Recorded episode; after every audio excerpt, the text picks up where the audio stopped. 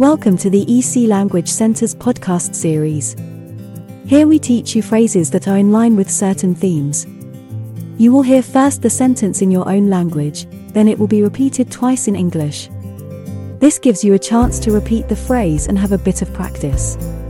There are 10 phrases in each episode.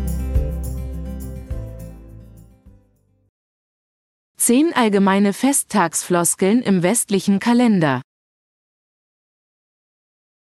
10 generic celebratory phrases in the Western calendar. Frohes neues Jahr. Happy New Year. Happy New Year. Alles Gute zum Geburtstag. Happy Birthday. Happy Birthday. Alles Gute zum Valentinstag. Happy Valentine's Day. Happy Valentine's Day. Alles Gute zum Sankt. Patrick's Day. Happy St. Patrick's Day. Happy St. Patrick's Day. Gute Reise.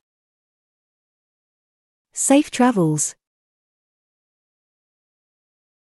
Safe travels. Fröhliches Halloween. Happy Halloween. Happy Halloween.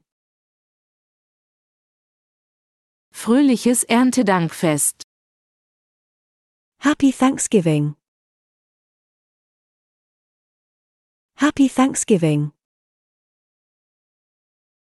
Fröhliche Weihnachten.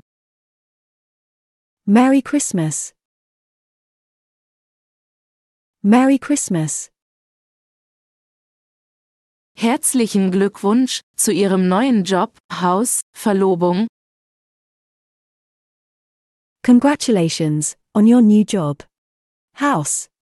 Engagement. Congratulations on your new job. House. Engagement. Mein Beileid. My condolences. My condolences. If you have enjoyed this podcast, please follow us to hear more in the series. Visit www.ecenglish.com for a list of our courses.